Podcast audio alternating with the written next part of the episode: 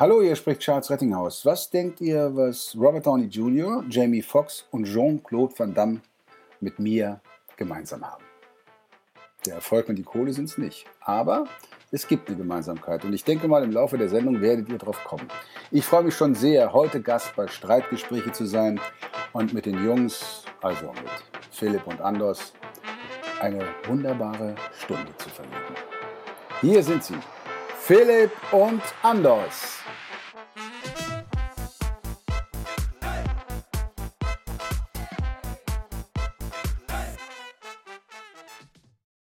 Ja, Anders. Was, was, soll man da noch, was soll man da noch groß hinzufügen? Es, äh, es war selten einfacher, jemanden vorzustellen, äh, wenn man das gehört hat. Es war, wie gesagt, kein geringerer unser Gast als Charles Rettinghaus, Schauspieler und Synchronsprecher der Herren, die er gerade selber gesprochen hat. Und äh, über was haben wir denn gesprochen, Anders? Philipp, wir haben über unfassbar viele Themen gesprochen. Wir haben darüber gesprochen, wie er in der Schule sich durchgekämpft hat, wie er sich durch eine Ausbildung gekämpft hat. Alles mit dem großen Ziel und Fokus, Schauspieler zu werden, äh, Starluft zu schnuppern. Wir haben darüber gesprochen, welche bewegenden Momente ihm heute noch in Erinnerung bleiben, die ihm heute noch Gänsehaut bescheren.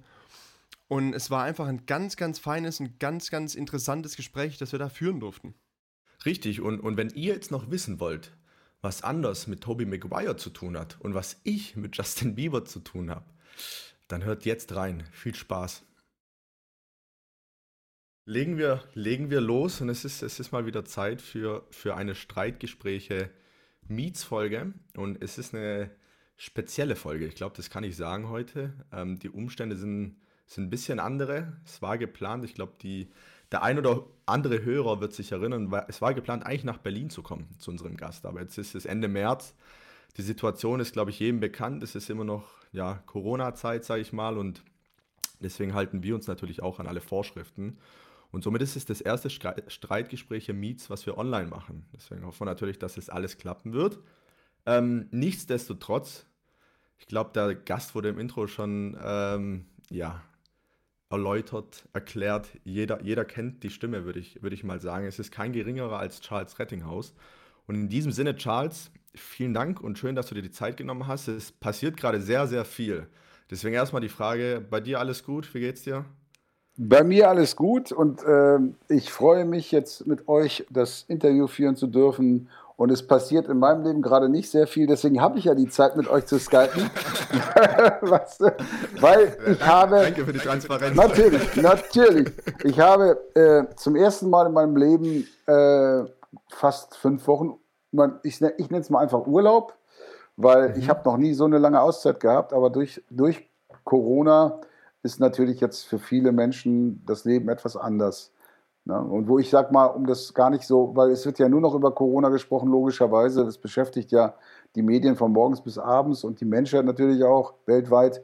Ähm, aber ich bin in der Komfortzone, dass ich glücklicherweise, sage ich mal, äh, ja, danach geht es ja weiter. Und ich habe ja den Vorteil, wenn ich auch immer so von Kollegen sehe, ja, wir, wir schaffen das, wir halten durch und wir wir ist schwer, weil es gibt ganz viele Menschen, die fallen hinten rüber, gerade jetzt bei dieser Geschichte, mhm. weil meine Sachen werden ja noch synchronisiert irgendwann. Mhm. Also ich verliere keinen Job wirklich, nur dass es zeitversetzt ist, ja. Und das ist natürlich ein großer Segen. Da danke ich auch mal wem auch immer da oben, danke ich ihm, weil anders weiß ich, dass da kann ich mich hineinversetzen, Viele Menschen haben gerade große Existenzängste, verstehe ich auch. Und ja, und deswegen sage ich, ähm, das ist eine ganz schwere Zeit für ganz viele Menschen. Ohne jetzt das runterzuziehen. Mhm, das heißt auch quasi, ich meine, wir, wir haben es jetzt die letzten Wochen auch schon so ein bisschen gehabt, gerade dieses Thema Existenz und äh, wenn auch Freunde, Bekannte und und und betroffen sind, ist es, ist es bei dir dann auch ähnlich, sag ich mal, unabhängig oder ja, fernab von der ja. Schauspiel- und Synchronbranche? Natürlich. Oder? Natürlich. Ich habe viele um mich rum, also ich sag mal, Menschen, Freunde, ein Freund, der ist Zahnarzt, da kannst du dir vorstellen, da geht ja keiner hin zurzeit, ne? Äh, die Praxis ist leer. Richtig, richtig. Ich bin ein Ein-Mann-Betrieb. Ich bin nur für mich verantwortlich und meine Familie, meine Kinder sind glücklicherweise alle in Arbeit und, und Brot und, und äh, ich habe nur eine Frau. Die arbeitet aber auch, die arbeitet zu Hause, weil sie Übersetzerin ist. Also Mhm. Okay. Aber wenn du im Zahnarzt oder ich sag mal, mein, mein Restaurant, mein Lieblingsrestaurant, naja, was, was kommt danach, ja? Äh, einfach mal aussetzen, sechs, sieben Wochen, das kann man sich ja nicht wirklich leisten. Ne? Also es ist viele, es gibt viele, viele schlimme Sachen und es glaube ich, das wird auch noch im Nachhinein, ja, wird es sehr schlimm sein. Also ich äußere, äußere mich dazu nicht im Netz, auch nicht bei Facebook, gibt es ja auch viele Kollegen, die was dazu sagen, mhm. weil ich sage mal, wer bin ich? Ich weiß ja nicht wirklich, was, was der richtige Weg ist, ja. Aber ich glaube, dass die, das, was da wirtschaftlich angerichtet wird durch dieses Virus, ist die Zahl der Menschen, die dort auf der Strecke bleiben, bestimmt weitaus, weitaus höher als die, die, auch wenn es ganz traurig ist, durch das Virus versterben. Aber ich glaube, das ist ein geringerer Teil. Ja, gut. Aber was ist das Richtige? Ich bin kein Politiker, ich bin kein Virologe, ich bin glücklicherweise Schauspieler und Synchronsprecher und kann mir das nur von außen anschauen und hoffen, dass, dass nicht zu viele, zu viele auf der Strecke bleiben. Ja. Absolut. Ähnliches haben wir die letzten Folgen auch immer wieder noch gemeinsam besprochen, äh, wo es genau um das gleiche Thema ging. Dann hatten wir einen Artikel gelesen, wo es ähm, zum einen ein Blumenladen, das andere war ein Klamottenladen, ja. die dann eben geschaut haben, okay, wie können wir zumindest irgendwas unternehmen, um ein bisschen, Umsatz zu erzielen, um so ein bisschen das Offline-Geschäft in den Online-Bereich zu ziehen. Da gab es natürlich auch gute Ideen, clevere Ideen, dass man da kurzfristig was machen konnte, aber ich glaube oder befürchte, dass das nicht der Großteil sein wird, die das entsprechend so machen können. Nee, ähm, nein, nein. Nein. Und deswegen muss man eigentlich so, so, so platt vielleicht mittlerweile sogar der Hashtag Support Your Local ist, ähm, tatsächlich da nochmal hinterher sein und sagen, okay, wenn ich jetzt ein befreundetes oder mein Lieblingsrestaurant um die Ecke, wenn die jetzt zumindest noch Essen liefern, genau. dann bestelle ich halt ein, zwei Mal noch dort und damit, damit ist irgendwo noch ein bisschen was passiert. Genau, das mache ich auch, aber auch das muss man ganz klar sehen. Äh, die, dadurch, dass ja viele Kurzarbeit und auch die Jobs aussetzen müssen, irgendwann kannst du dir das ja auch nicht mehr leisten, mal kurz was irgendwo eins, ne? Das kommt ja auch erschwerend hinzu. Das ist eine Kette, die, die endlos ist. Also ich hoffe, dass, dass auch Richtig. die Regierung, was sie auch gesagt haben, dass sie wirklich Menschen unterstützen wollen, ob das auch wirklich dann auch alles so funktioniert und dass man da auch wirklich Menschen ja auch dann so helfen kann, dass sie dann vielleicht diese Zeit doch überbrücken können. Ja? Richtig, richtig. Nee, ähm, aber wir haben ja auch im Vorgespräch so ein bisschen gesagt, trotz, trotz der schwierigen Phase, auch jetzt, wo, wo wir, sage ich mal, beide dann ähm, vielleicht ein bisschen mehr Zeit haben, viel Zeit zu Hause sind, mhm. wollen wir ja auch unser Gespräch, sage ich mal, nicht auf Eis setzen. Mhm. Es war ja, wie gesagt, geplant, nach Berlin zu kommen. Genau. Ähm, und dann haben wir gesagt, gerade jetzt haben vielleicht die Leute ein bisschen mehr Zeit, ja. wollen vielleicht auch mal was anderes hören als, weiß ich nicht, neue, neue Todeszahlen ja. oder vielleicht irgendwelche, weiß ich nicht, äh, ohne da jemand was zu unterstellen, leere Bestellungen und äh, Versprechungen oder ähnliches. Ja. Deswegen ähm, finde ich schön, dass es klappt. Auf ja, jeden Fall. ich auch. Und würde sagen, nichtsdestotrotz versuchen wir da natürlich genau. auch ein bisschen zu unterhalten und äh, genau. ja, über dich zu sprechen. Gerne. Genau, also dann erste Frage oder so, hatten wir die letzten Fragen auch immer so was, was ähm, so als Eröffnungsfrage drin war, wenn es um, nochmal um die Person ging. Wenn du jetzt in ein Hotel gehst oder irgendwo so einen Anmeldebogen ausfüllen musst. Ne? Ich meine, wir wissen jetzt, okay, du bist Schauspieler, du bist mhm. Synchronsprecher, mhm. du sprichst Hörbücher ein, manchmal ein Werbesprecher noch. Äh, was trägst du denn als Beruf in so einem An Anmeldebogen ein? Was, was bist du nach außen so ganz offiziell?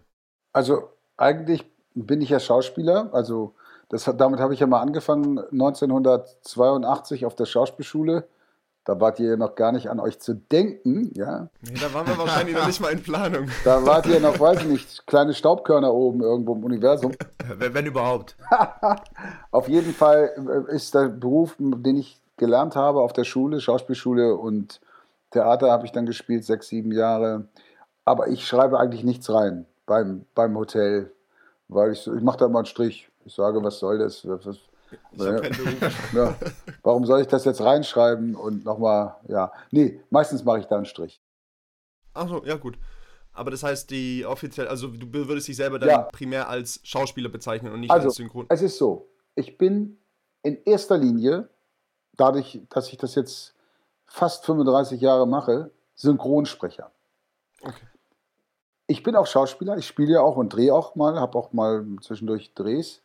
Aber ich muss ganz klar sagen, und das kann ich auch heute, heute kann ich das so, am Anfang dachte ich mal, ja, ich bin Schauspieler und kein Synchronsprecher, weil wenn ja, wurde es reduziert, na, du bist ja nur ein Synchronsprecher. Heute sage ich, doch, ich bin Synchronsprecher und darauf bin ich sehr stolz, weil ich habe in diesen 35 Jahren so tolle Rollen synchronisieren dürfen, so tolle Schauspieler, so tolle Filme und meine Stimme ist ja auch bekannt geworden durch Jean-Claude Van Damme, war der erste, Bekannte, mhm. Jordi LaForge, Star Trek. Mhm. Und äh, mhm. dann kam Robert Downey Jr., Jamie Foxx und noch ein paar andere. Und dieser Beruf, Synchronsprecher, hat mir den Arsch gerettet. Hätte ich diesen Beruf nicht, also diese, diese Schiene unserer Beruf, Schauspieler hat ja mehrere, Hörbücher, Synchron, Theater. Mhm. Und wenn ich die Sparte Synchron nicht gehabt hätte, wäre ich nicht mehr in diesem Beruf, weil ich hätte von der Schauspielerei bei Gott nicht leben können. Da hätte ich kein Leben finanzieren können und da hätte ich auch aufgegeben und gesagt, ich habe mal gesagt, ich möchte den Beruf, den ich ausübe, auch Geld verdienen, dass ich davon meine Familie und mich ernähren kann. Und das wäre nicht, nicht, hätte nicht stattgefunden als Schauspieler, weil in den ersten Jahren nur Theater, da, Theater wird nicht gut bezahlt und äh, Drehen lief gar nichts, da war nichts, das war wirklich nada. Und deswegen, ich bin Synchronsprecher und auch Schauspieler. Aber Synchronsprecher ist mein Beruf. Okay, verstanden. Das heißt, wenn ihr das jetzt im Endeffekt, so wie du jetzt schon sagst, okay, alles klar, dies, die Rolle der Beruf Synchronsprecher hat dir den Arsch gerettet.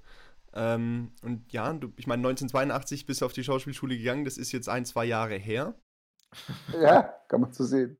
Ähm, gut, die erste Überlegung war zu sagen, okay, wir, wir, gehen mal so die ganze, ganzen letzten 40 Jahre durch, dachten dann aber, das könnte relativ lang werden. Naja, ähm, wenn die, also die, meine Mädels, die ich hatte in den 40 Jahren, das wird nicht so lang. Aber, aber, aber beruflich, wenn ich jetzt alle Filme mit euch durchgehen würde, nee, das, das wäre ein.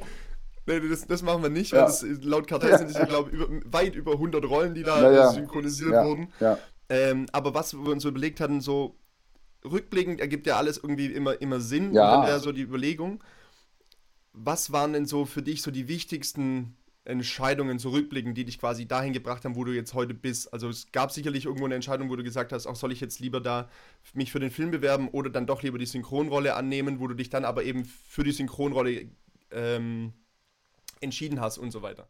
Naja, es ist ja so, also ich war un ungefähr euer Alter, als ich angefangen habe, 25 als es dann richtig losging mit dem Arbeiten und ähm, du hoffst ja dann, dass was auf dich zukommt. Du kannst es ja nicht beeinflussen. Ich kann ja nicht sagen, du, ich will die Rolle synchronisieren oder ich will das spielen. Entweder kommen die auf dich zu, casten dich, auch beim mhm. Synchron, und du hast mhm. das Glück und wirst dann ausgesucht. Ne? Bei äh, Jordi LaForge, also Levert Burton, das war meine meine zweite große Rolle, große Rolle. Die erste war ein Duke kommt selten allein, das kennt ihr mit Sicherheit nicht mehr. Doch, ich habe es auf der, ich hatte es tatsächlich, Hören, ich hatte es tatsächlich als, als auch als äh, Konsolenspiel. Ich ah, okay. Das, also ich kann jetzt das Hupen vom ja. äh, General nicht genau. nachmachen, aber ich habe es zumindest im Ohr. Der General, genau, der General. Auf jeden Fall, hab, was war meine erste Serie und äh, da wurde ich gecastet. Ich war total aufgeregt und äh, dachte, scheiße, hoffentlich, ja. Und man, weißt du, wenn du anfängst mit, mit einem Beruf, mit einer Sache, dann bist du der Sache auch nicht so sicher. Du bist noch unsicher. Und mhm. beim Synchron am Anfang, ich sag mal, meine ersten Synchrongeschichten, die waren eigentlich eine Katastrophe. Ich dachte, das schaffe ich nie. Das, ich bin auch öfter mal weinend nach Hause gefahren mit 25, 26. Ja, weil ich gedacht habe, ich schaffe das nicht, ich kann das nicht. Es ist auch was anderes als Spielen, weil wenn du synchronisierst, musst du dich ja nach dem richten, was der macht und du musst auf, auf Synchronität achten. Dann muss die Stimmung, das Spiel, das Spiel beim Synchron ist ein anderes als beim Drehen oder am Theater auf der Bühne. Und da war ich am Anfang, dachte ich, hm. und dann wurde ich gecastet, damals für Dukes of Hazard. Und da hatte ich 176 Folgen dann, waren das. Und ich hatte einfach auch das große mhm. Glück, einen tollen Partner zu haben, der schon seit, zehn, seit seinem zehnten Lebensjahr synchronisierte und das war Sven Hasper, die deutsche Stimme von Michael J. Fox. Mhm. Das war mein Partner. Mhm. Wir waren Bo Duke und Luke Duke war er. Und ich hatte, er hat mich echt mitgenommen. Der hat mir immer Tipps gegeben und gesagt, Charles, da musst du drauf achten und das und das. Und die Regie, das war noch der, den, weiß nicht, ob ihr ihn noch kennt, Edgar Ott, die deutsche Stimme von Telly Savalas. Oder Balu der Bär aus Dschungelbuch. Oh, das, ah, ja, das, das, das, das eine, eine Ikone, eine Synchron-Ikone. Von dem habe ich wahnsinnig viel gelernt. Klaus von Wahl war auch Regisseur, die haben sich abgewechselt. Dann hatte ich, was ja heute nicht mehr ist, im Studio, du bist ja im Studio heute alleine. Wenn ich einen Film synchronisiere, nehmen die mich alleine auf. Meine Rolle, als Beispiel mhm. mal äh, äh, mit, mit äh, Jamie Foxx und Tom Cruise, der Film im, im, Taxi, der die ganze Zeit im Taxi spielt, da wurden, ähm, äh, ich, ja. ich komme gleich drauf, da wurden wir getrennt aufgenommen. Ja? Also wir waren eigentlich zu zweit nur, aber man hat uns getrennt aufgenommen. Also ich habe kein Gegenüber. Aber wir haben gelernt, damit umzugehen und haben ja einen Regisseur, der hört ja den Gegenpart und sagt mhm, dann, du, pass mhm. auf, nee, du musst ein bisschen so. Hm, hm, hm. Aber früher war es nämlich so, dass man als Anfänger, auch ich, neben den großen Ikonen gestanden hat. Thomas Danneberg, Stallone, Schwarzenegger. Ja, Schwarzenegger. Äh, äh, der hat ja noch viel, Terence Hill. Und dann äh, äh neben mir war noch äh, äh, Hans-Jürgen Dittberner, auch ganz bekannt. Hat zum Beispiel in Dallas hat er, hat er den Patrick Duffy gesprochen. Und äh, der, der wunderbare, siehst du die Namen, weil es schon so lange her ist. Ah, ich komme nicht drauf. Wolfgang Völz zum Beispiel auch. Mhm. Eine große. Und ich habe neben denen gestanden und wusste in dem Moment, wie klein und wie eigentlich, wie weit ich noch von dem entfernt bin, was man wirklich machen könnte am Mikrofon. Weil diese mhm. Männer, Menschen, Frauen wie Männer, die waren natürlich, die waren so versiert, die waren so gut, und die hatten so ausgefallene Stimmen, dass man daneben stand und dachte, oh Scheiße, ey, hoffentlich vergeige ich den Take jetzt nicht, ja, oder so. Aber das waren alles tolle Kollegen, die einem geholfen haben, die einem Tipps gegeben haben, die, ja, ich habe von denen sehr viel gelernt. Das, um nicht jetzt zu lange zu reden, was ich kurz sage, fällt heute komplett weg. Wenn du heute anfängst im Synchron, hast du niemanden wirklich, der, wo du vergleichen kannst, oh, ich bin ja noch gar nicht da, wo ich vielleicht sein würde, gerne sein würde, weil die haben nur sich. Und die sehen dann nur, ey, ich mache 40 Ticks die Stunde, 50 Ticks, ich bin gut. Aber schnell sein ist nicht gut, sondern du merkst ganz schnell, mhm. wenn du jemanden neben dir hast, der wirklich, wirklich was drauf hat. Und als Anfänger ist es ja ganz normal, dass du noch gar nicht das, die, das Level erreicht hast, was du erreichen kannst im Laufe deines Berufslebens. Und ja, da gibt es, aber das Problem ist auch, dass natürlich dadurch ja, sie haben keinen Spiegel mehr. Ne? Sie sehen nur sich und sagen, ey, das klappt doch wunderbar hier, bom, bom, bom. Aber wenn sie dann mal neben so einem stehen würden, dann würden sie schnell. Das ist übrigens heute bei mir immer noch, wenn ich neben Manfred Lehmann stehe, neben Thomas mhm. Danneberg, neben den äh, oder ich könnte jetzt noch diverse andere aufzählen, Beckhaus. Es ist immer, auch wenn ich jetzt seit fast 40 Jahren da drin bin und mittlerweile ja auch schon eine Menge gemacht habe, das sind immer Menschen, Kollegen, die über mir stehen. Ich schaue zu denen rauf. Auch wenn ich, wenn ich sie kenne und mit wir duzen uns und wir flachsen, sind es trotzdem immer noch für mich, die stehen immer, immer darüber. Ja, spannend. Ähm, ja, vielen Dank für den Einblick. Vor allem äh, hast du jetzt interessanterweise schon viele äh, Fragen. Also wir ja. haben vor, im Vorab auch mal, äh, nee, wir haben vorab auch mal so rumgefragt, so was würdet man denn, was wären denn so Fragen an den an den Synchronsprecher, was würdet ihr fragen? Wo jetzt auch eben das Thema war mit dem, mit dem Dialog, wo ich jetzt nochmal nachhaken muss. Das heißt, mittlerweile ist es heute immer so, dass bei einem Dialog man das nicht wie einen klassischen Dialog einspricht, sondern und wenn es jetzt darum geht, einen Film dann auch mhm. zu synchronisieren, dann kriegst du alle deine Szenen mhm. und dann heißt hier Studio, mhm. Text bitte machen und danach bist du fertig. Übrigens, ja, das stimmt, der Film hieß Collateral mit Tom Cruise. Ah ja, ne? ja, ja, sage ich. Ja, ja, Collateral, ein toller Film, tolles Kammerspiel. Ja, das ist so, aus verschiedensten Gründen. Erstens, du kannst es viel besser mischen, wenn du die Stimme alleine hast.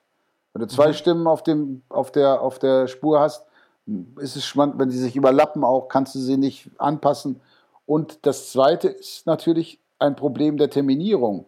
Wir sind alle gut beschäftigt. Das heißt, du kriegst sie gar nicht zusammen, die Leute. Du bekommst sie nicht zusammen. Mhm. Früher wurde ja gar nicht so in, der, in, der, in dem Volumen äh, synchronisiert wie heute. Guck mal, wir haben mittlerweile mhm. ja so viel Sender, jetzt Netflix, Amazon und jetzt kommen noch mehr Streaming-Dienste dazu. Das kriegst du ja alles, die Leute kriegst du nicht zusammen. Das ist so schon schwer genug. Und deswegen sind wir alleine. Ja? Ich persönlich finde es gut, weil ich mich nur auf mich konzentriere, auf meine Rolle und ja, ich bin in der Rolle drin die ganze Zeit. Wenn du zusammen synchronisierst, hast du auch mal zwei Ticks Pause, setzt dich mal wieder zurück, gehst mal wieder vor und so bin ich die ganze Zeit in meiner Rolle drin. Sehr gut, sehr gut. Würdest, würdest du sagen, dass, also du weißt nicht, ob das bei jedem der Fall ist, du bist ja gelernter Schauspieler quasi. Würdest du sagen, dass dir die Gabe, Schauspieler zu sein, auch beim Synchronsprechen hilft oder dich zu einem besseren Synchronsprecher macht? Ich sage mal, es ist, eigentlich ist es wichtig, dass du weißt, wie du spielst, also Schauspieler bist, sage ich mal. Es gibt auch Natur, es gibt auch wirklich auch Seiteneinsteiger, die haben das Talent und die, oder Kinder natürlich, ne? Die lernen das dann ja auch während ihrer Kindheit zu synchronisieren, wenn sie da einsteigen. Gibt ja auch ein paar Beispiele, die heute noch synchronisieren und schon mit zehn angefangen haben. Einer ist jetzt gerade weg, verschwunden ein bisschen, aber das macht nichts. Ja, jetzt, jetzt, jetzt wieder, jetzt wieder. Auf jeden Fall, ach, ja, also nicht, dass ihr denkt, ich, ich, bin verrückt, ne? Wir sind über Skype verbunden, also wir sehen uns. So, nicht, ja. nicht dass, dass, die Zuhörer jetzt denken, was erzählt der denn jetzt da? Die ja? Ist der denn völlig irre? Nein, ähm, aber ich sage mal, es ist wichtig, sei das mit Schauspielschule oder wenn du gedreht hast oder wenn du auf der Bühne gestanden hast oder gecoacht wurdest oder es ist schon, wäre gut, wenn du schauspielerische Fähigkeiten hast und wenn du weißt, wie man was spielt, damit du dann auch das so umsetzen kannst, spielerisch, was dein Schauspieler macht im Bild. Aber äh, es gibt genug Beispiele, die waren nie auf einer Schauspielschule. Es gibt ja auch genug Beispiele von Schauspielern, die haben nie eine Schule besucht. Und Jürgen Vogel als Beispiel mhm. war nie auf einer Schauspielschule, ist ein wirklich sehr guter Schauspieler, finde ich. Und deswegen, man muss das immer von Fall zu Fall sehen. Es gibt auch Schauspieler, tolle Schauspieler, die können nicht synchronisieren. Die wissen, die können das nicht, weil sie haben nicht das, weiß ich auch nicht, woran es liegt. Es gibt auch ganz tolle Synchronsprecher, die können nicht spielen. Also die können spielen, aber das will man nicht sehen. Weil, es, nein, es, äh, um Gottes Willen, ja. Und äh, äh, weil man sagt, naja, ich könnte jetzt Namen nennen, das tue ich natürlich nicht. Nee, aber nee, nee, darum geht es ja nicht. Gibt, genau, aber es gibt wirklich tolle, tolle, tolle Stimmen. Das Problem ist natürlich auch, wenn du eine Stimme hast, die sehr prägnant ist und so, so einprägsam für den Zuhörer über die Jahre und du sprichst, mhm. sage ich mal, die geilsten Hollywood-Schauspieler und machst das sehr geil. Und dann erwartet natürlich der Zuschauer, na mal sehen, ob der jetzt so gut spielt wie seinen Typen, den er immer spricht. Mhm. Und dann sieht mhm. er, und das wird meistens nicht erfüllt, weil das ist schwer, weißt du?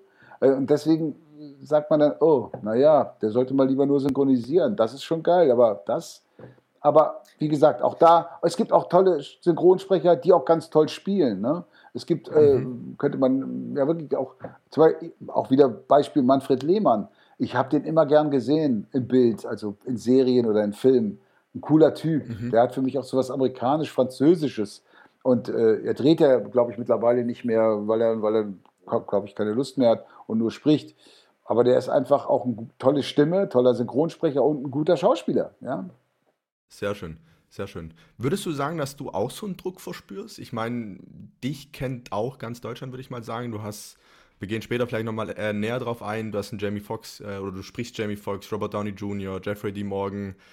Ähm, zum Beispiel, ich bin großer King of Queens Fan, da sprichst du mhm. Deacon Palmer. Genau. Ähm, das heißt, irgendwoher kennt man dich, kennt man die Stimme. Ist es so, wo du sagst, okay, ich drehe auch noch und ich mache das sehr gerne und mhm. ob es Radio Silence ist oder Wishlist oder sonst was, wo du selber mitspielst, ähm, dass du dann so einen extra Druck verspürst oder denkst, okay, kann ich jetzt mich frei entfalten oder ist es so im Hinterkopf so, die Zuschauer, die sehen eigentlich jetzt gerade die Stimme, die sie kennen, aber jetzt mal gucken, was kommt. Ja, gibt es bestimmt auch, auch Leute, auch Regisseure oder Kollegen auch, die auf dich raufgucken. Ist ja immer so, man guckt ja auch auf Kollegen. Ähm, aber ich sage da, und das meine ich jetzt ohne Koketterie, ähm, ich habe das Glück, aus welchen Gründen auch immer, dass meine Stimme einen Wiedererkennungswert hat. Das habe ich mir ja nicht antrainiert. Das ist da. Mhm. mhm. Das kann man sich nicht erkaufen oder antrainieren. Das ist einfach dann das Glück, was man hat. Und ähm, meine Stimme ist natürlich jetzt durch die ganzen Rollen, die ich gesprochen habe in diesen Jahren, Jahrzehnten, sehr bekannt geworden, was auch ein Plus für mich ist, weil die letzten zehn Jahre habe ich für meine Verhältnisse ganz gut gedreht. Das ist aber wieder mhm. das Resultat von meiner Synchronarbeit, weil die Regisseure, die sind, sage ich mal so 25, 27, 28 oder 30, mhm. die sind mit meiner Stimme aufgewachsen und sagen, mhm. ey, wie mhm. geil ist das denn? Der, der, der spielt ja auch, dann besetze ich den doch jetzt mal in meinem Film oder in meiner Serie. Ah, und ja. mhm. den Druck, ich habe natürlich mit, also früher, ich habe mir oft in die, fast in die Hosen geschissen, wenn ich mal gedreht habe, so einen Tag, zwei Tage.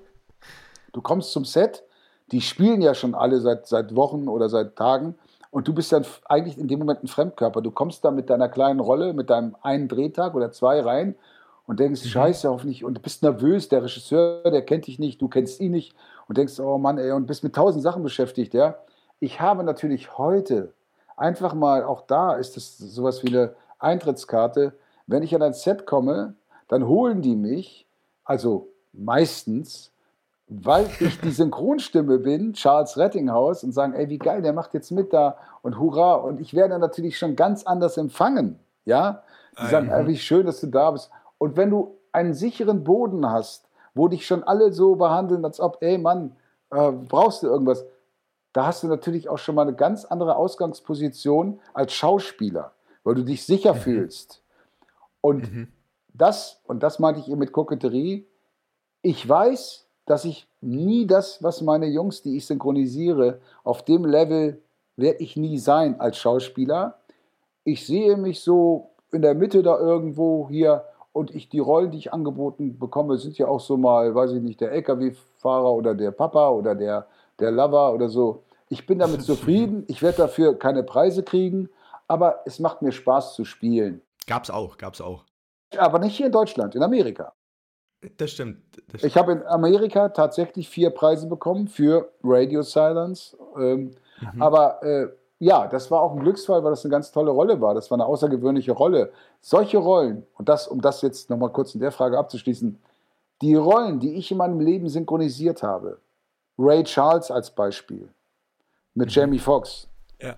werde ich in meinem Leben nie hier in einem deutschen Fernsehfilm wird mir die niemand anbieten oder irgendwas sagen, ey Mann, jetzt. Und deswegen bin ich total happy, dass ich wenigstens stimmlich Sachen machen konnte bisher, die ich nie spielen werde. Und auch weiß man auch nicht, ob ich die dann auch so erfüllen hätte können, wie es gefragt äh, wäre. Ja? Deswegen ist es so, wie es ist, eigentlich, kann ich sagen, auch jetzt gerade wieder, man hat ja viel Zeit zum Nachdenken in dieser Zeit. Eigentlich habe ich, hab ich, hab ich sehr viel Glück gehabt und äh, bin happy, dass es so gelaufen ist. Ja, schön. Sehr schön. Ähm, Gerade bezogen auf Ray, was ja ein, also da wird ja die Geschichte von Ray Charles, mhm. einem Ausnahmetalent was, aus, aus dem Musikbereich, der blind trotzdem noch ganz virtuos Klavier spielt und einfach eine, mhm. so die ganze Geschichte wird ja nochmal erzählt. Genau. Ähm, ist ja dann noch, ist ja inhaltlich doch nochmal was komplett anderes, wie beispielsweise jetzt den Nachtschlitzer zu spielen mhm. oder ähnliches. Mhm. Da war die Überlegung so, was war denn das Schönste tatsächlich bei diesem? Hat man da ein bisschen was von diesem Gefühl noch mitnehmen können aus diesem Film, so dieses ganz extrem beeindruckende? Und hättest du gerne selber gesungen, weil du hast ja nicht selber, du hast ja nicht gesungen, aber hättest du gerne. Meinst, du meinst jetzt bei Ray, ne? Ich meine bei Ray. Bei Ray war für mich erstmal eine Sache ganz, ganz bedeutend in meiner Synchronzeit auch, in meiner Synchronkarriere. Äh, ich habe Jamie Foxx einen Film vorher synchronisiert in, in Muhammad Ali mit Will Smith. Mhm. Da war er der, Co, der, der Trainer. Und dann hat, sagte der Regisseur von Ray, also der Deutsche, Oliver Rohrbeck, einer von den drei Fragezeichen, mhm. sagte mhm. zu mir, Charles, pass auf, äh, die, dieser Schauspieler Jamie Foxx, den du gesprochen hast, äh, der hat jetzt Ray gedreht und wir wollen dich. Wir glauben, dass du der Richtige bist. Aber die Amerikaner und Jamie Foxx, die wollen ein Probesprechen haben.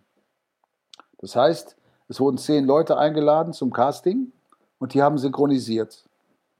Und wir haben 150 Takes, Synchron-Takes gemacht fürs Probesprechen, was wahnsinnig viel ist. Wahnsinnig viel. Weil es ging darum, sie wollten hören, dass man die Anschlüsse zu Ray Charles, dass das funktioniert und dass er älter wird und, und, und. Okay, wir haben das gemacht, sehr akribisch. Ich habe schon gedacht, ganz ehrlich, das kannst du vergessen. Zehn Leute und das waren zehn, alle aus der Top-Liga. Ne? Mhm. Mhm. Also, also aus, der, aus der oberen Liga. Und ihr, ihr kanntet euch wahrscheinlich. Ja, auch. ja, wir, wir kennen uns ja alle. Und ähm, ja, und dann kam irgendwann die Antwort zurück aus Amerika. Also pass auf, da rief er mich an, die haben alle, die haben alle rausgeschmissen, alle zehn, und gesagt, nee, nochmal zehn. Aber bei dir haben sie gesagt, in Klammern, also bei dem könnte man sich das noch am ehesten vorstellen. Aber wir hören nicht, dass er älter wird. Wir hören die Übergänge zu Ray Charles, die sind zu, zu extrem. Und dann war noch irgendwas. Und da sagt mhm. Olli, pass auf, wir machen das nochmal. Wir machen dich nochmal mit rein. Wir machen diese 150 Ticks nochmal. Sag ich, Oliver, wir haben doch alles. Nein, nein, nein, nein, ich weiß, was die meinen. Komm, wir machen das nochmal. Wir haben das nochmal gemacht. Und dann habe ich auch nochmal bei dem Probesprechen nochmal gemerkt, ey, was für ein geiler Film. Aber da dachte ich dann jetzt mhm. nochmal 10, das ist ja schon wie Lotto spielen. Das, das wird nicht. Naja, und dann warteten wir auf die Antwort. Der Film sollte, musste synchronisiert werden. Die kam nicht, die kam nicht. Und dann mussten sie schon mal anfangen mit den anderen Rollen. Und dann kam, die, kam das Go von drüben und dann rief er mich an, Charles, du bist es. Und da muss ich sagen, da war ich wirklich, dachte ich so, wow. Und dann habe ich ja diesen Film synchronisiert und das sage ich immer wieder in Interviews. Wenn man mich fragt, was war dein schönster Film, da kann ich nur sagen, also mein schönster, emotionalster und auch, auch wo ich wirklich gefordert war, war Ray Charles, Ray, mit, mit Jamie Foxx. Was Jamie Foxx da gespielt hat, war Oscar-reif, das haben wir erlebt, er hat einen Oscar bekommen dafür. Und es war mhm. so irre. Ich meine, Jamie Foxx ist ja auch ein so irrer Schauspieler. Der spielt Ray und man denkt, es ist Ray Charles. Ja? Und wenn du mhm. Jamie Foxx dann in anderen Rollen wieder siehst, dann denkst du, wow, was hat der für eine, was hat der für eine Bandbreite, ja? Und den habe ich ja nun seitdem fast eigentlich immer synchronisiert, außer in einem Film nicht, weil er da mit Robert Downey Jr. gespielt hat. Da habe ich dann ihn Robert Downey ja. gesprochen. Mhm. Aber, und jetzt noch zu der anderen äh, Antwort. Nee, das hätte ich natürlich nicht gerne gemacht, das gesungen, weil das wäre erbärmlich gewesen. Erbärmlich. das wäre so, als ob ich, weiß ich nicht, als ob, als ob man sagt, du Charles, kannst du morgen mal die Passagiermaschine nach Frankfurt rüberfliegen? Da würde ich sagen, du Leute, ah, das wollt ihr nicht, das wollt ihr nicht. Nein, das wäre erbärmlich. Ray Charles war ja, wie du schon sagst, ein Ausnahmetalent. Jamie Foxx das Ausnahmetalent. Und wenn ich da drauf gesungen hätte, das wäre. Sie haben ja einmal, es gibt einen Film, Annie, das ist ein Musical mit Jamie Foxx. Mhm. Mhm. Habe ich nach wie vor nie verstanden, warum sie das gemacht haben. Also das doch, das Musical ja, aber im Deutschen singt er auch, äh, er singt auch in dem Film. Und dann haben sie mich das synchronisieren lassen. Aber sie haben eine andere Synchronstimme, der singen kann, schön singen kann, kann er, eindeutig auf mhm. Jamie Foxx drauf singen lassen. Das ist das, ich sage mal, einen stärkeren Bruch auch zu meiner Stimme habe ich nie vorher erlebt. Ja. Und dann auch Jamie Foxx, das ist, als ob, ich sag mal, und das, ich bin, mag auch Schlager, ich höre ab und zu im Auto Schlager. Es ist, als ob ein Schlagersänger auf Jamie Foxx drauf singt, was natürlich gar nicht geht. Aber gut, sie haben es gemacht. Kann wehtun. Ich finde, man muss sowas im Original lassen. Immer, immer mhm. und nicht versuchen, da einen deutschen Text drauf zu mummeln und, und zu singen. Damit machen, machen, tun wir uns keinen Gefallen. Das ist immer, immer, ja, meistens peinlich. Mhm. Ja, es muss, nicht, es muss nicht zwingend alles dann entsprechend so ins Deutsche rübergezogen werden, weil es, ich meine, wenn das Lied original, Entschuldigung, wenn das Lied im Original im Englischen ist, dann hat es ja schon, also dann ist ja die Stimmung, Rhythmus, Timing, ist ja genau. auf die englischen Worte ausgedrückt. Genau. Genau. Ein Punkt, ähm, der, der mich jetzt noch interessieren würde, ich meine, gezwungenermaßen hast du dann am Ende, weiß ich nicht, 300 Takes angesprochen. Nee, das waren mehr. Ähm, das heißt, so. die Vorbereitung. So, zum, zum Probesprechen, ja, hast du recht. ja, ja, generell. Also die Vorbereitung war, sag ich mal, enorm, würde ich jetzt mal schätzen. Ja. Wie ist es denn generell so, ähm, wenn wir jetzt quasi von einem Schauspieler sprechen? Ich erinnere mich da eigentlich immer so an Heath Ledger für seine Rolle für den Joker, der sich dann mhm. irgendwie, weiß ich nicht, mehrere Wochen in einem Hotelzimmer eingeschlossen hat, um quasi die, dieses Kranke, dieses Psychische für diesen Joker sich anzueignen, sich quasi richtig mhm. mit der Rolle mhm. zu identifizieren, sich reinzuversetzen. Mhm. Wie ist denn das jetzt bei dir? Ich weiß nicht, was mir jetzt in den Kopf kommt, äh, Negan bei The Walking Dead. Das ist ja einfach ein geisteskranker Psychopath, ich glaube, das kann man schon sagen. der zertrümmert regelmäßig mit seinem Baseballschläger den Leuten den Schädel. Wie ist es da für dich? Ist es, du kommst ins Studio, mhm. äh, dann kommt der Profi-Modus an und du fängst an? Mhm. Oder ist es schon so, dass du dir auch ein paar Tage vorher Gedanken machst oder denkst, okay, ich muss jetzt irgendwie in diese, in diese Psycho-Rolle reingrooven? Also es hört sich vielleicht ein bisschen komisch an, aber ja, wie, wie ist es da bei dir generell? Nee, also ich mache mir da keine Gedanken vorher drüber. Ich habe ja ähm, jetzt so Heath Ledger, was du erzählt hast, ich habe hab ja einen, einen, Vorteil solchen Leuten gegenüber und auch Negan, also Jeffrey Dean Morgan. Ich habe ja die wunderbare Vorlage. Ich habe ja jemanden, der mir das vorspielt und der mir das mhm. gibt, was ich abnehmen soll und dann im Deutschen sozusagen ihm das einhauchen soll, was er im Original macht. Nicht jetzt ihn imitieren, sondern mhm. mit meiner Stimme, mit meiner Personality, mit meiner Spielfreude und Spielart das ihm einhauchen. Und äh, wenn es ein guter Schauspieler ist, so wie Jeffrey Dean Morgan oder auch Heath Ledger oder Jamie Foxx oder Robert Downey, mhm. dann ist das natürlich eine super Vorlage, die man da hat. Und ich muss versuchen, mich in dem Moment natürlich da reinzubegeben. Und das tue ich dann auch. In, diesen, in dieser Zeit, wenn ich im Studio bin und Jeffrey Dean Morgan synchronisiere und der ausrastet, dann bin ich da drin. Aber das ist natürlich auch ein, eine, ein Prozess, den lernst du über die Jahre, wie du dich da in Sekundenschnelle reinbegibst. Aber ich habe ja diese Vorlage. Ich muss ja die, die Rolle nicht entwickeln und, und mir mhm. ausdenken, was, wie ich das spiele und wie ich in diese Psyche reinkomme. Ich habe ja, wie gesagt, sozusagen meinen mein Trainer, meinen Chef, mhm. der mir das alles vorgibt, was ich erfüllen, versuchen soll zu erfüllen. Sehr gut. Ähm, ist es dann auch so ein bisschen, dass du, dass du sagst, irgendwie, du kommst ins Studio rein und diese, diese Scham wird irgendwie an der Türe gelassen oder wie du sagst, man lernt es dann auch, wenn du, was ich mir jetzt so vorstelle, du hast einen Schauspieler, der, der rennt jetzt, weiß ich nicht, äh, vor irgendjemanden weg und dann kommt er quasi, versteckt sich und atmet schwer mhm. oder wenn jemand quasi mhm. was isst.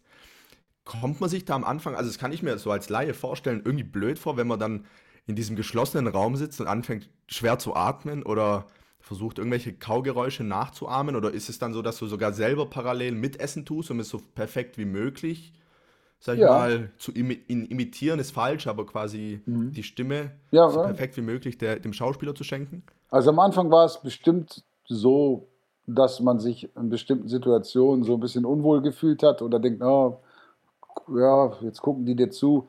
Aber mittlerweile, es ist mir egal, wie viele Leute da stehen oder wie viele mir zugucken ich sehe das ja als Performance in dem Moment auch, ne? Und äh, mhm. ja, ich habe da keine Scham. Und klar, wenn da ist im Bild, dann esse ich auch was, damit sich das auch so anhört, weil wenn mhm. du jetzt nur so mhm. tust, ist es meistens nicht so authentisch. Oder wenn er was trinkt oder Kaugummi kaut, das muss man schon machen, ja. Und wenn er läuft, dann bist du eben, dann machst du ein bisschen so und dann irgendwann bist du außer Atmen, ne? Und, äh, Schade, dass es die Hörer nicht ja, sehen können. Ja, ja, die es nicht sehen. Ja. Nee, es ist, man, man macht das, versucht das alles, sich da hineinzubringen. Aber nee, Scham. Ich bin sowieso eine Rampensau. Ich bin auch gern auf Bühnen. Und ab und zu mache ich ja Moderationen auch mal. Und mhm. ich habe da überhaupt kein Problem. Ich bin auch gerne in Unterhaltungsgeschichten, so in Talkshows oder so, weil ich mag das ganz gerne, Leute auch zu provozieren. Und ich versuche auch immer, ja, mhm. ich, wie soll ich sagen, ich versuche es auch immer mit ein wenig Humor alles zu betreiben. Ich sage immer, wir sind ja äh, Unterhalter auch. Wir unterhalten die Industrie ja auch mit unseren Synchronstimmen, mit unseren Stimmen. Mhm. Und wenn du eben auch Schauspieler bist oder auch dann mal in die Öffentlichkeit kommst äh, durch jetzt die Synchronarbeit, dann sollte man den Leuten Freude bereiten und ihnen berichten von diesem tollen Beruf, den wir da ausüben. Und nicht, es gibt ja auch Kollegen, die gehen, ja, wat, wie verstehe ich jetzt die Frage, was soll das? Ja, nee, ah, ja, gut, da finde ich jetzt doof. Ich finde immer, und das ist ja auch das Geile bei den Amerikanern noch kurz dazwischen, mhm. die amerikanischen Schauspieler, du siehst nie einen Schauspieler in einer Unterhaltungssendung oder irgendwo schlecht gelaunt oder was, das sind Entertainer Die sind baff, baff, ja. baff. Und deswegen ist es Hollywood auch, weil das sind Leute, die haben in dem Moment, wo die das beginnen, wissen die, ich, das ist mein Beruf, ich bin dazu da, Leute zu unterhalten. Ich lebe davon sehr gut.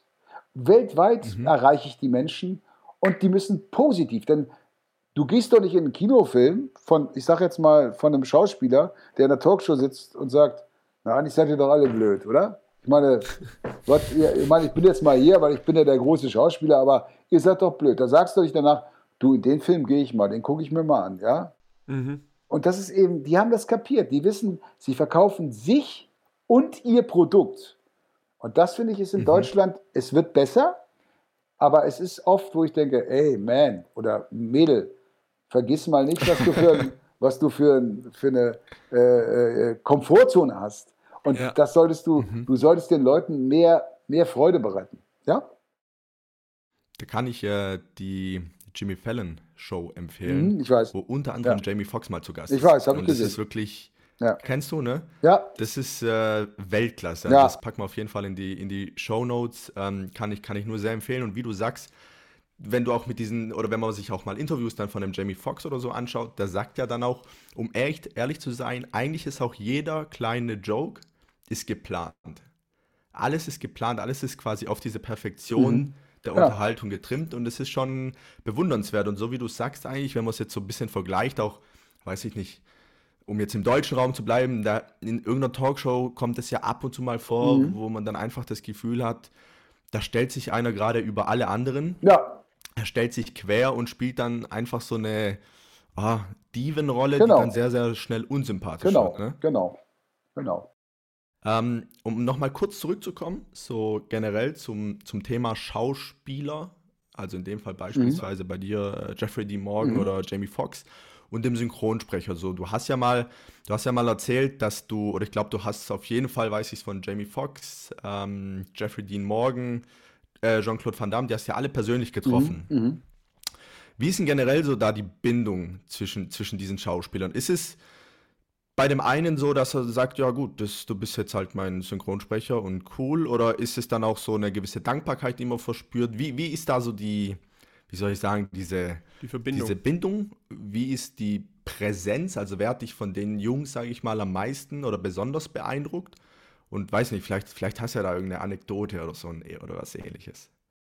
Also, ich habe, wie du schon sagst, Van Damme, Jean-Claude Van Damme habe ich getroffen vor 23 Jahren, das weiß ich, weil meine Tochter so alt ist, die ist nämlich kurz danach zur Welt gekommen. Und ich habe ja auch äh, Jeffrey Dean Morgan, äh, Jamie Foxx, Billy Zane jetzt gerade vor, vor zwei, drei Monaten, dann mhm. Livert Burton, Star Trek. Mhm. Und äh, ich kann da nur zu sagen, es ist für mich, auch das habe ich schon öfter gesagt in Interviews, ein ganz besonderer Moment. Ein ganz besonderer Moment. Und alle, mhm. auch das sind ja fast alle Amerikaner, außer ähm, Jean-Claude Van Damme, haben mir in dem Moment, als ich sie getroffen habe, ein sehr gutes Gefühl gegeben. Also sie haben mir auf jeden Fall, Jamie Foxx wusste sogar, dass ich auch Robert Downey Jr. synchronisiere. Hat er es wahrscheinlich mhm. bei Wikipedia nachgeguckt. Und er fragte mich dann, wen ich dann gesprochen habe, wo sie beide zusammen gespielt haben. Ah, okay. Und dann mhm. habe ich gesagt, ja, äh, Dich? Ah, gut, ja, super. Und er hat auch noch ein Selfie von uns beiden gemacht, ja, und das war auch ganz toll für mhm. mich. Und ähm, es, ist, es ist ja so, diese Menschen, diese Schauspieler, diese Stars, die ich da synchronisiere, ich kenne die in- und auswendig. Ich weiß, wie die sich bewegen. Ich weiß, wie die, der Blick, ich kann mir schon vorstellen, was, was sie gleich machen werden in bestimmten Situationen. Das sind ja für mich wie Brüder, Brüder. Mhm. Die kennen mich überhaupt nicht. Die in dem mhm. Moment, als sie mich, wenn sie mich treffen, zur Begegnung kommt, sehen die mich zum ersten Mal und wissen vielleicht auch gar nicht so richtig, äh, die werden ja in allen Ländern synchronisiert und sagen dann, ah, okay, das ist der deutsche Synchronsprecher, verstehe, okay. ähm, und es ist für mich wirklich ganz bewegend und ähm, es ist für mich auch so, ich bin da dann auch, so, kann man schon fast sagen, sowas wie ein Fan, weil ich sehe die zum ersten Mal live, kann die anfassen, die kommen auch und umarmen mich und hey man und, und cool und dann sagst du, ey, wie geil ist das denn? Ich habe den so oft synchronisiert und jetzt kann ich den anfassen und kann mal wirklich mit ihm mich austauschen auch. Mhm. Es ist keine, keine Ewigkeit, es, es, läuft immer so auf eine halbe Stunde hinaus oder Stunde auch. Bei Jeffrey Dean Morgan war es etwas länger. Und ähm, Lievert Burton war es auch sogar fast zwei Stunden. Das war letztes Jahr mhm. in Bonn auf der Convention. Und der mhm. war ganz herzlich, umarmte mich und bedankte sich. Und er kannte meine Stimme auch, weil er hat in Deutschland gelebt mit seinem Vater. Der war stationiert irgendwo in Rammstein Ach. als Soldat. Ah, okay. mhm. Und da hat er auch deutsches Fernsehen gesehen. Also er, er hat auch mal zwischendurch deutsches Fernsehen geguckt, natürlich auch Star Trek auf Deutsch. Der konnte auch ein bisschen mhm. Deutsch. Und der hat, hat, das war so herzlich. Und der hatte dann ein Panel bei dieser Veranstaltung. Ich bin da kurzfristig aufgeschlagen, weil die hatten gesehen, dass ich in Düsseldorf war, der Veranstalter, und sagt: Mensch, komm doch her. Der Liebert Burton ist hier, der würde sich freuen, dich zu treffen. Dann bin ich darüber gefahren und dann hat er mich und das war, weil du sagst, ein berührender oder besonderer Moment. Und da waren mhm. Beim Panel 5.000, 4.000 Leute in der Halle, glaube ich. Und dann meinte er, mhm. Mensch, komm doch noch mit auf die Bühne. Ich würde gerne, dass du mit auf die Bühne kommst und dass wir noch zusammen mal auf der Bühne stehen. Und sage ja, das mache ich gerne. Und dann sagt er, pass auf, ich gehe raus, habe das Mikro vor dem Mund und du ähm, synchronisierst du mich. Und, und, dann ist er raus und ich sage, hey Leute, ich habe extra für euch Deutsch gelernt und ihr wisst ja, meine Stimme ist die, die kennt ihr. Und die Leute schon, äh, ich konnte im Monitor ja sehen, ihn und das Publikum.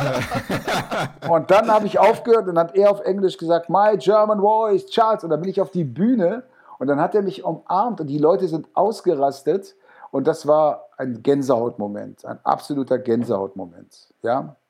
Und ähm, kann, ich, kann, kann ich mir vorstellen. Ja, und, und jetzt habe ich gerade jetzt letztes November war ich in Los Angeles, weil ein Film von mir im Oscar, also wo ich mitgespielt habe, im Oscar-Rennen war, als bester Kurzfilm. Und da war ich am Set von The Rookie, das ist die Polizeiserie, die jetzt läuft auf, auf äh, ZDF Neo.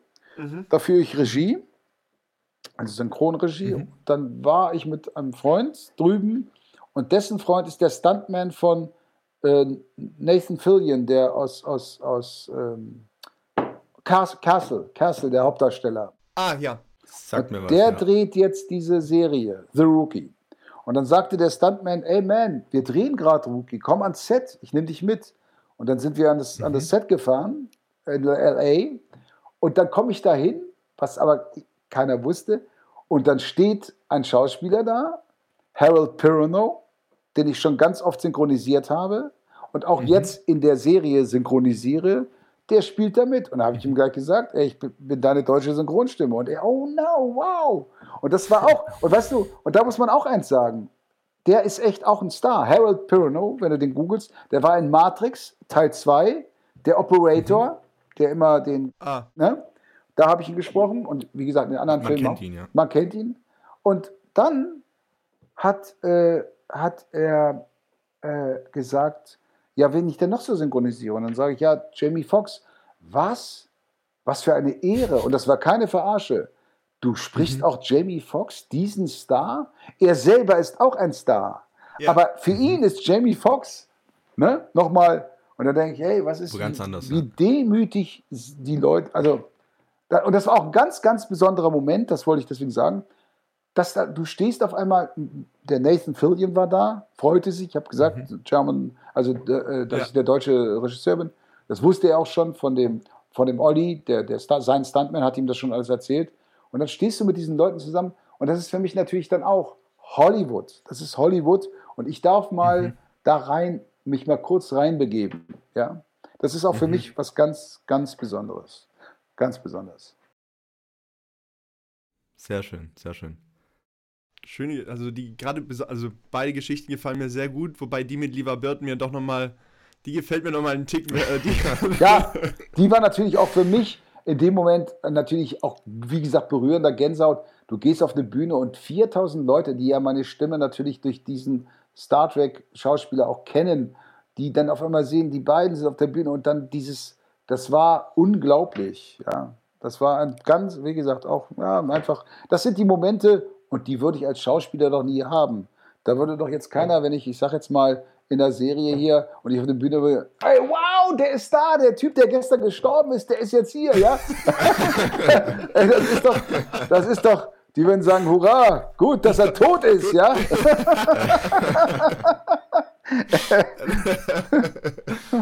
ja, das stimmt natürlich. Du kriegst dadurch eine, noch eine ganz, ganz andere Reichweite und ja, äh, ja nochmal eine ganz andere Präsenz Absolut. auch bei denjenigen, Absolut. die da äh, ja, in Hollywood auch bei den ganz Großen eben mitmachen. Ja, ja. Ja, Wahnsinn. Ähm, wir haben noch ein, zwei, also ich würde gerne mal an die ganz andere. Ja, bitte. Äh, ans ganz andere Ende gehen, nämlich nochmal an die ganze, an die Anfangszeit von mhm. dir in Hamburg. Gerne. Äh, gut, sagst in mehreren Interviews, du hast erst die Ausbildung zum Brückenbauer gemacht. Natürlich. Dann war die erfolgreich fertig. Dann mhm. hat der Kittel gebrannt. Also wurde angezündet mhm. auf dem Hof. Stimmt. Erfolgreicher. Habe ich mal gesagt, stimmt. Ja. Natürlich. Das kann man mal so machen. Kann man mal so machen. Das war quasi mit bestandener Prüfung, hast du den Kittel quasi ausgezogen, angezündet, hast gesagt, danke und nie wieder. Also pass auf, es ist, es ist, ja, achso, du willst ja eine Frage stellen, erzähl. Nee, nee, bitte, ich, ich, ich es, ist, es, ist es ist tatsächlich so gewesen, um es kurz zu machen, ich habe es schon öfter erzählt, aber ich, da kann ich ja jetzt im Nachhinein auch total zu stehen, weil das zeigt, zeigt, kann man ja auch sagen dann, weißt du, du kannst was erreichen im Leben, es ist nur wichtig, dass du ein Ziel hast und dass du dieses Ziel verfolgst und dafür auch arbeitest, ne? oder an dir mhm. arbeitest. Mhm. Ich war, das ist der Grund, warum ich Brückenbauer gelernt habe, ich war auf der Hauptschule und äh, habe, bin zweimal sitzen geblieben sogar und habe einen Abschluss gehabt, der wirklich miserabel war. Ich sage jetzt mal nicht die Quote, die ich da hatte, das war wirklich miserabel. Dann wollte ich Schauspieler werden. Ich wollte immer Schauspieler werden. Das war immer schon mit zehn Jahren. Ich werde Schauspieler. Ich werde so mit zehn, ach wie süß. Und als dann, ach, naja, jetzt überlegt man einen anderen Job jetzt. Also gut. Und dann habe ich mich beworben an der Schauspielschule. Und dann gleich kam, naja, äh, haben Sie eine abgeschlossene Berufsausbildung oder Abitur? Sag ich, nein, ja, dann tut es mir, tut uns leid, das geht nicht. Das war damals so. Ich glaube, das ist ja heute gar nicht mehr so. Dann habe ich mit meinem beschissenen Zeugnis versucht, eine Lehrstelle zu kriegen. Das war aussichtslos. Aber dann hatte mein Vater, meine Eltern hatten Freunde, der Vater hatte eine Brückenbaufirma und der hat mich dann genommen. Ich habe diese, diese Ausbildung absolviert, mehr schlecht als recht. Das war wirklich ja, harte Arbeit. Was ich gelernt habe in diesen drei Jahren Ausbildung, diese Menschen haben wirklich hart gearbeitet. Die haben hart gearbeitet. Ich meine, es gab ein Plus, wo ich dann überlegt habe, vielleicht bleibe ich ja doch hier. Es gab morgens um sechs schon Alkohol. Ja? Also man konnte, man konnte morgens um sechs wurde in der Halle schon der, der Cognac aufgemacht. Kein Witz. Ich, ihr wisst ja nicht, direkt, welche, direkt zum Einstieg man, quasi. Die Firma gibt es ja nicht mehr, deswegen kann ich das auch so sagen. Naja, auf dem Bau, wurde, heute ist es bestimmt, weiß ich nicht, ob es heute noch so ist, wurde nicht gesoffen. Es wurde Ähnlich. gesoffen, ja. Und die haben auch trotzdem, trotz mit angeknalltem Hirn, haben die mit Armer nie auf den Finger gehauen. Also das war alles super durchdacht, ne? Also muss man mal sagen. Auf jeden Fall äh, habe ich in der Zeit auch wirklich mich wirklich durch, also es war hart, es war hart. Morgens um sechs fing das an bis abends um fünf und dann die, die, die Berufsschule und, und, und, und. Aber ich habe das gemacht, weil ich auf die Schauspielschule wollte. Das war mein mhm. einziges Ziel. Und das habe ich dann auch absolviert und dann bin ich auf die Schule. Und dann, ja, und dann ging es da los. Und Ach so, und das Anzünden mit, das, das, genau. genau, das hast du ja gesagt. Mein Meister kam rein zu mir in die, ich glaube, wir hatten Mittag, Mittagstisch und sagt, du hast bestanden, herzlichen Glückwunsch. Du bist jetzt Geselle und wir übernehmen dich. Und dann bin ich aufgestanden. Ich weiß noch, wir waren ja alle da, waren ja meine, meine mein Meister, mein Geselle, mein, mein Geselle. Äh, ja. äh, und dann habe ich gesagt, nee, das war's für mich, sage ich. Wie? Ich höre auf. Ich werde Schauspieler. Mein, mein damaliger, mein, mein, mein Mann, der mich betreut hat, bist du verrückt? Die übernehmen dich. Du bist doch nicht mehr ganz dicht Schauspieler. Hast du sie noch alle? Ich sage, ja, ich werde Schauspieler. Mhm. Ich bin nicht raus, habe mich, also habe meinen Blaumann ausgezogen, habe mich umgezogen, habe mich äh, noch gewaschen, bin mit dem Blaumann raus, habe den Benzin in der Halle, das war eine große Halle, hab den Benzin übergossen, hab den angezündet und die alle, ey, was sagst du? Ich werde nie wieder so einen Blaumann tragen. Es sei denn für eine Rolle. Die haben mich alle für bekloppt. Die haben mich für, die haben mich für, die haben mich für bekloppt. Die haben gedacht, ich bin irre. Und dann bin ich gegangen. Und dann habe ich das gemacht. Und dann da, da ich ja, ich sag mal, auch nie so richtig Erfolgserlebnisse hatte in der Schule, weil ich, weil ich, wie gesagt, kein guter Schüler war. Und auch beim, mit diesem äh, Ausbildung als Brückenbauer, da bin ich auch wirklich so, also ganz knapp, dass es, dass es fast nicht geklappt hätte. Habe ich dann, als ich dann als Schauspieler, da war ich schon in Berlin und habe auch synchronisiert. Das war dann, ich sag mal, fünf Jahre später war ich in Hamburg, da, da war das, ich bin da ja aufgewachsen. Bin ich, als ich dann schon äh, ganz gut zu tun hatte, bin ich da hingefahren im Kaschmirmantel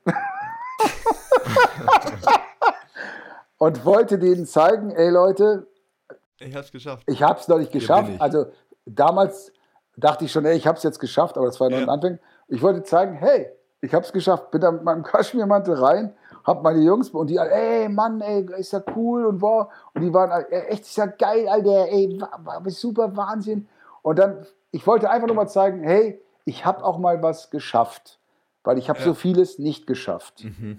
Mhm. als Jugendlicher ich hatte ein duftes Leben, ich habe auch viel, viel Spaß gehabt, aber eben was die Schule anging, und das hat mich lange verfolgt, das war, ich, im Nachhinein sage ich auch, schade, dass ich so eine faule Sau war. Ich glaube nicht, dass ich dumm war, aber ich war faul, dass ich nicht mehr, ähm, mehr mitgenommen habe aus der Schule. Aber ich habe ja dann doch mhm. durch meinen Beruf äh, mit Leuten, denen ich gearbeitet habe, oder fürs ZDF oft Dokumentationen gesprochen schon, habe ich ja wahnsinnig viel dann doch noch gelernt im Nachhinein. Ja? Aber mhm. äh, hätte ich das alles nicht gehabt, hätte ich mich vielleicht nicht so weiterentwickelt. Das heißt ja nicht, dass ich heute ein Genie bin, aber ich weiß schon weitaus mehr als damals in der Schule. Aber jetzt muss ich auch noch dazu kurz einen, einen, einen geben. Mein Lehrer auf der Schauspielschule, äh, auf, auf der Hauptschule, Udo Helmke, der muss ich im Nachhinein auch sagen, wir hatten nämlich vor kurzem Klassentreffen dem habe ich auch zu verdanken, dass ich nicht von der Hauptschule runtergeflogen bin, weil ich habe wirklich Scheiße gebaut da. Ich bin auch mal besoffen in die Klasse irgendwann mal morgens, weil ich Liebeskummer hatte, habe ich mir vorher erstmal so einen ganzen Pott mit gemischtem Alkohol reingegossen, ja. Und, und der hat mich trotzdem, der, der hat mich trotzdem nicht von der Schule verwiesen. Also der hat auch mich geschützt und mich nach Hause bringen lassen, dass ich nicht runtergeknallt bin. Und das muss ich sagen, im Nachhinein auch, wer weiß, wie es dann gelaufen wäre. Ne? Wenn ich, man rutscht ja dann auch schnell ab in irgendeine Geschichte und sagt, ja. ach komm, ey, Alter. Und ich war eine Zeit lang, also ich hätte mich als Sohn in der Zeit nicht so gern gehabt. Und ich hätte, bin froh, dass mein Sohn komplett anders tickt oder getickt hat als ich. Das ist ein Segen. Das heißt nicht, dass ich jetzt ein Arschloch war, aber ich war schon sehr schräg drauf. Sehr schräg. Jetzt wollt, ihr kein, jetzt wollt ihr nicht mit mir reden, habe ich das Gefühl. Ne? Doch, doch. wir sind geschockt. Danke fürs Zuhören. Übrigens, das, was ich gerade euch erzähle, aber ihr seid ja Jungs eben auch in dem Alter, äh, so wie meine Kinder, äh, erzähle ich nichts, habe ich eigentlich so in der Form noch nicht so erzählt. Also Vielleicht ist es auch gut, dass ihr nicht persönlich gekommen seid. Vielleicht ist es so viel besser, dass ich so freizügig, weil ich ja hier zu Hause sitze und also du bist auf jeden Fall in einer Komfortzone, ja. Also es ist Schätzen schon, wir. ja, nein. Nein, aber nee, das kann man ja auch sagen, weißt du, es gibt ja auch, es gibt ja auch, man macht sich ja auch als Eltern, ich habe ja drei Kinder, zwei Töchter und einen Sohn, man macht sich ja immer Gedanken um seine Kinder, auch wenn sie groß sind.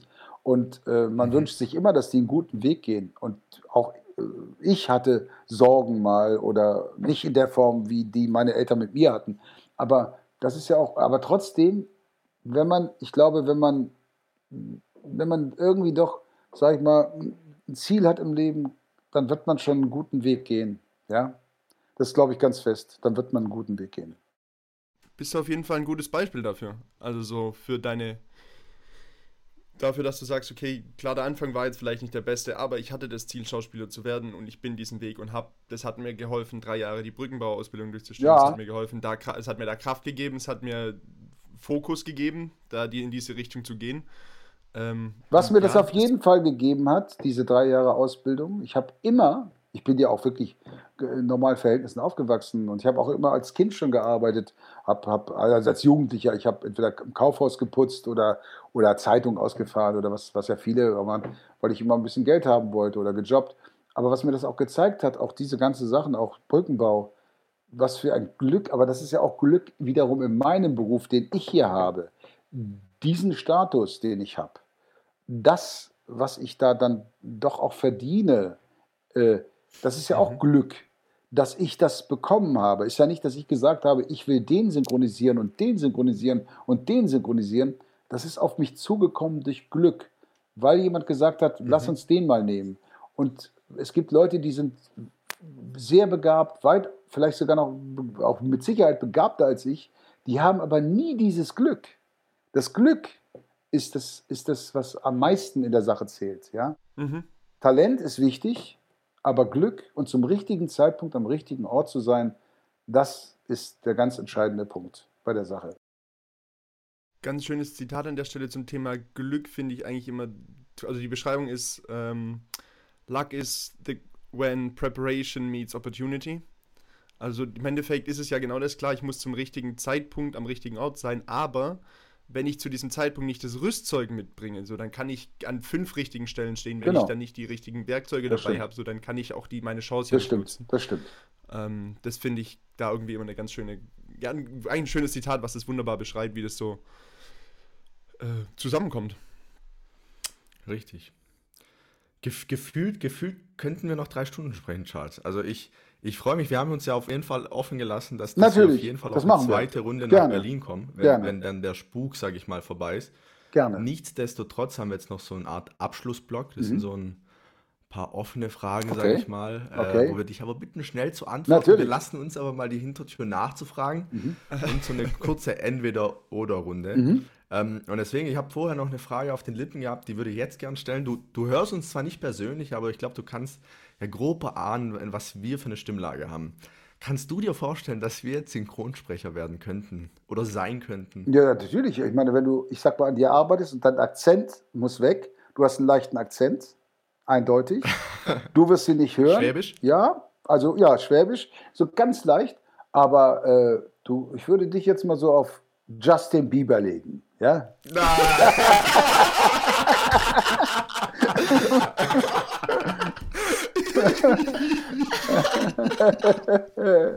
also mit so einem Brett hätte ich nicht gerechnet. Ich bin so froh, dass wir auch nichts schneiden in dem Podcast. ja, gut, dann beenden wir es doch jetzt schon. Natürlich. Ja, und, und beim anderen Kollegen, wen, wen macht er? Komm, dann stellen wir noch, also, stellen wir noch die Frage. Ich würde, ja, äh, es ist immer schwierig, weil ich auch, aber du bist auch gut der, wie hieß der nochmal der Schauspieler, der Spider-Man gespielt hat?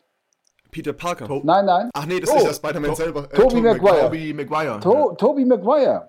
Ich würde dir, Tobey Maguire, da würde ich dich drauf legen. Wo der Marius Claren, der den ja synchronisiert, hervorragend. Ist für mich auch einer der, aus der Altersklasse, für mich einer der besten, ja. Und das, aber Tobi McGuire, du bist doch so ein bisschen so ein Typ, auch, auch wie Marius, das könnte, könnte passen. Will, willst okay. du bei mir vielleicht nochmal korrigieren, Charles? Möchtest du einen anderen Namen? Möchtest du einen anderen Namen? Na gut, pass auf. Also dann, dann gut, dann werde ich dir was anderes. Dann mach, äh, den Joker hättest du ja sprechen können. Den Joker. Jetzt hier, äh, ne? Jack, Jack and Phoenix. Jacqueline oh. Phoenix. Oh. Oh, das, das, ist, ja, das ist ja jetzt ein Ritterschlag. Also naja, das ist, das, äh, Philipp ist großer, Philipp ist großer Joker-Fan und von der ganzen das, Spielart. Das, das, Zitat packe ich in zukünftige Bewerbungen, okay. das kannst du aber glauben. Ja. aber da muss man ja auch sagen, dass der Kollege Tobias Kluckert den auch hervorragend synchronisiert hat in der, in der, in der Fassung, jetzt in der Kinofassung. Ne? Also, ja, das steht außer Frage. Ja. Wahnsinns, Wahnsinnsfilm ja, auf jeden Fall. Ja. So, dann haben wir noch, was ist denn dein Lieblingsfilm? Mein Lieblingsfilm? Ja. Puh, ich habe so, ich hab so viele Filme gesehen. Also es ist tatsächlich gewesen damals, das war einer meiner ersten Kinofilme, die ich synchronisieren durfte. The Big Blue im Rausch der Tiefe. Musst du dir mal angucken. Mhm. Unter Wasser mit Tauchen und, und Delfinen, ganz toller Film. Und äh, äh, ist der, aber der ist, ist, ist das nicht der Film, wo nur Bilder und Musik gar nicht groß Beschreibungen sind? Ganz viele Oder Bilder, Musik, aber auch Dialoge. Es wird eine Geschichte erzählt. Ach so, okay, mit, mit, mit, mit, Jean Reno, mit Jean Reno. Mochte ich wahnsinnig gerne. Okay. Naja, und es gibt so, ach man, es gibt so viele Filme, es gibt so tolle Filme. Ich fand Ray, na, nicht weil ich ihn synchronisiert habe, ganz toller Film, ganz toller Film. Und ähm, naja, und auch hier das große äh, äh, Mafia-Epos von damals mit, äh, mit Ach, Marlon äh, der Brando, Pate. der Pate, Pate, der Mhm. Pate. Ja, oder oder Ta ja. Taxi Driver, Taxi Driver, toller Film. Ja, tolle Filme. Sehr schön. So, was haben wir noch? Ähm, wir haben es ja vorher schon gehabt. Du hast Sherlock Holmes gesprochen, du hast Django gesprochen und und und. Ähm, bei welcher Rolle musst du dich so als Typ, der du bist, am wenigsten verstellen? Eigentlich bei Also Sherlock, beispielsweise Sher- so dieses Sherlock, bisschen dieses freche, ironische oder also eigentlich provokant? Naja, ich bin, äh, wenigsten verstellen muss ich mich für mein Gefühl tatsächlich bei Robert Downey Jr. und Sherlock Holmes. Ich bin Mhm. so auch so ein bisschen der, ah, verstehe, hm, okay, na, kommen wir mal her. Und bla bla. Also es, es ist so, Jamie Foxx, äh, Robert Downey, äh, finde ich, sage ich, für mich vom Gefühl, von meiner, kommt mir, da bin ich am dichtesten dran, ja. Da mache ich, da mache ich meine Stimme auch gar nicht viel. Bei Django muss ich natürlich ein bisschen so cooler, und äh, mein Name ist Django, ja, so. Und das muss Mhm. ich so ein bisschen, ein bisschen lässiger. Aber ich spreche Robert Downey eigentlich so, wie ich spreche, ja. Ja. Ich versuche immer, meine Leute so zu sprechen, wie ich spreche, aber es ist natürlich manchmal auch schwer oder man muss ein bisschen Abwandlung machen äh, oder ein bisschen mit der Stimme, ja.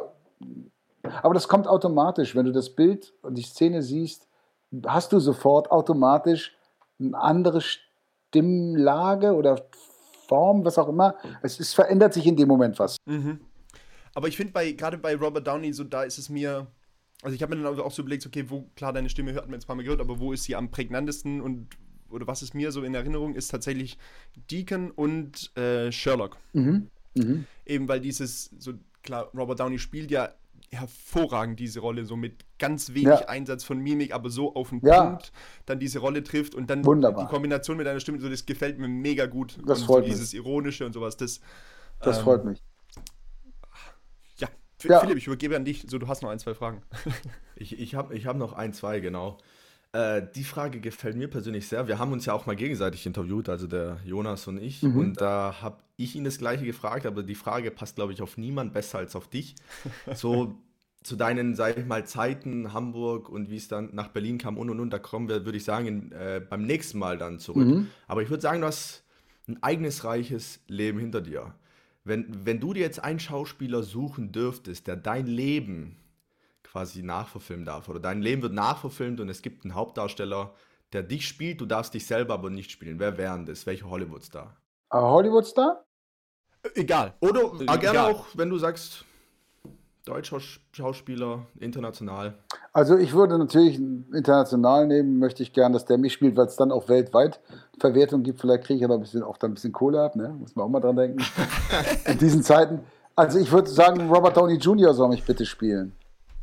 Ja. Okay? Ja, Ist nur fair. wäre fair. wär cool. Wäre cool. Ja, ist nur, nur fair. Ähm, Die erste, da am Anfang leihst du quasi Robert Downey die Stimme Genau. und danach leiht Robert Downey Genau. dir sein Gesicht so. Das Genau. Ist, das klingt falsch, aber. Und das Gute ist ja, ich kann ihn dann synchronisieren. Wie cool ist das denn? Weißt du? Er hat mitgedacht. Ja, er hat, das natürlich. ist der Business im, im Hintergrund. ne? Natürlich. Sehr gut. Die letzte Frage, bevor wir, bevor wir, ähm, bevor dann Jonas mit der Entweder-Oder-Runde noch kommt. Äh, hörst du uns noch? Ja, Oh, okay, sehr gut. Ähm, so ein bisschen, ich habe das Gefühl, oder wir haben das Gefühl, so in den letzten Jahren geht wieder ein richtiger Ruck durch Deutschland, was, was die Schauspielerei angeht. Ähm, Gerade Serien wie Four Blocks, Bad Banks, ähm, Skyline sagt dir wahrscheinlich alles ein bisschen Mhm, was. ja. Schauspieler wie Paula Bär, ähm, Edin Hasanovic und und und. Da ist wieder ja eine gewisse Präsenz, viel Aufmerksamkeit. Ähm, wie, wie, wie siehst du so die Entwicklung? Ähm, Gut. Schaust du auch so die ein oder andere Serie, was so in den letzten Ja. Jahren, Monaten kam? Oder ja, wie siehst du generell so die Entwicklung? Und Klar, ich sehe das genauso, wie du das gerade angesagt hast. Äh, es verändert sich was. Es verändert sich äh, auch in, äh, in dem Zuge was. Die Schauspieler, die kommen, gehen da anders ran auch. Es sind auch viele junge Leute. Und äh, Mhm. die Serien sind auch mehr, wie du ja auch sagst, äh, äh, Bad Banks oder auch Dark. Das haben sie hier bei mir in Kleinmachnow auch ganz viel gedreht. Ähm, wir kriegen internet, langsam internationales Niveau. Das durch, durch die Streaming-Dienste, weil es ja dann eben auch weltweit verwertet ja. werden soll. Und es kommen einfach Leute, die anders, anders Filme drehen. Wenn zum Beispiel junge Leute, mit denen ich auch schon gedreht habe, wenn ich manchmal so die Bilder sehe, die die dann machen, dann sage ich, ey, das ist Hollywood, was ihr da gemacht habt. Das sieht vom Look super aus.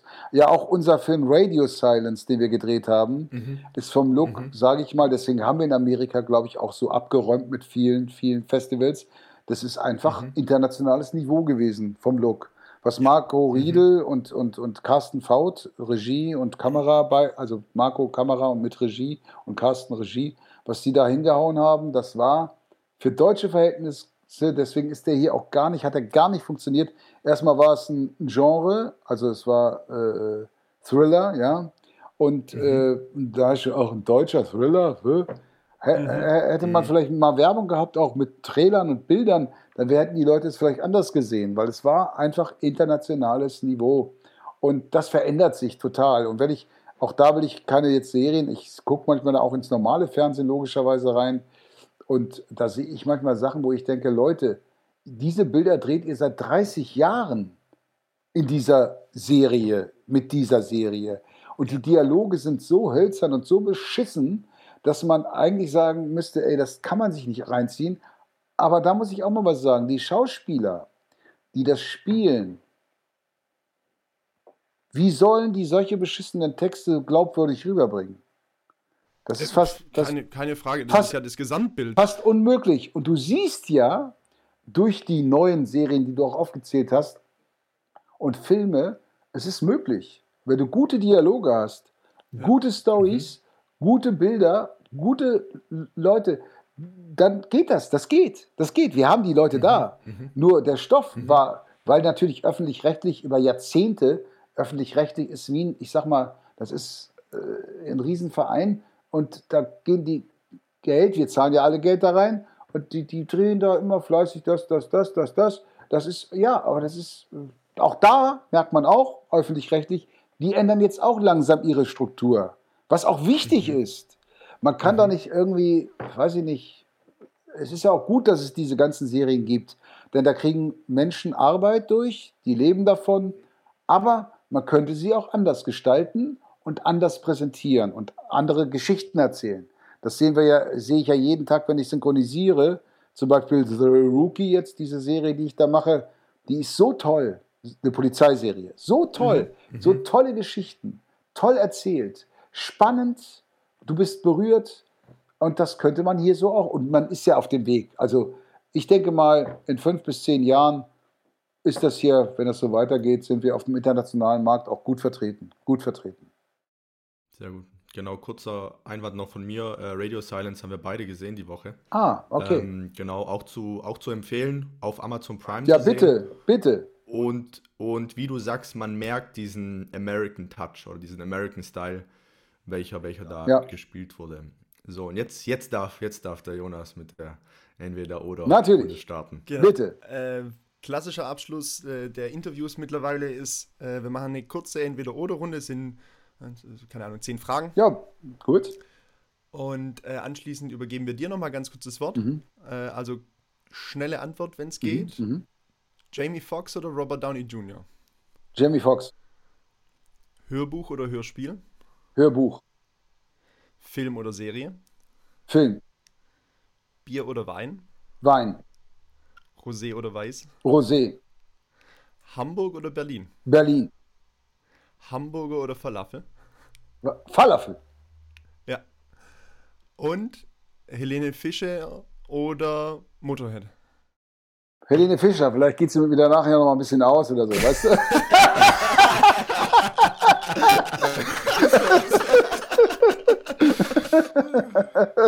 Na, man, muss ja auch mal, Ende, ja? man muss ja auch mal an sich selber denken, weißt du? Ja, muss er. Kann nicht immer Kann nicht immer der Altruist sein. Nein, nein. nein. Das geht nicht.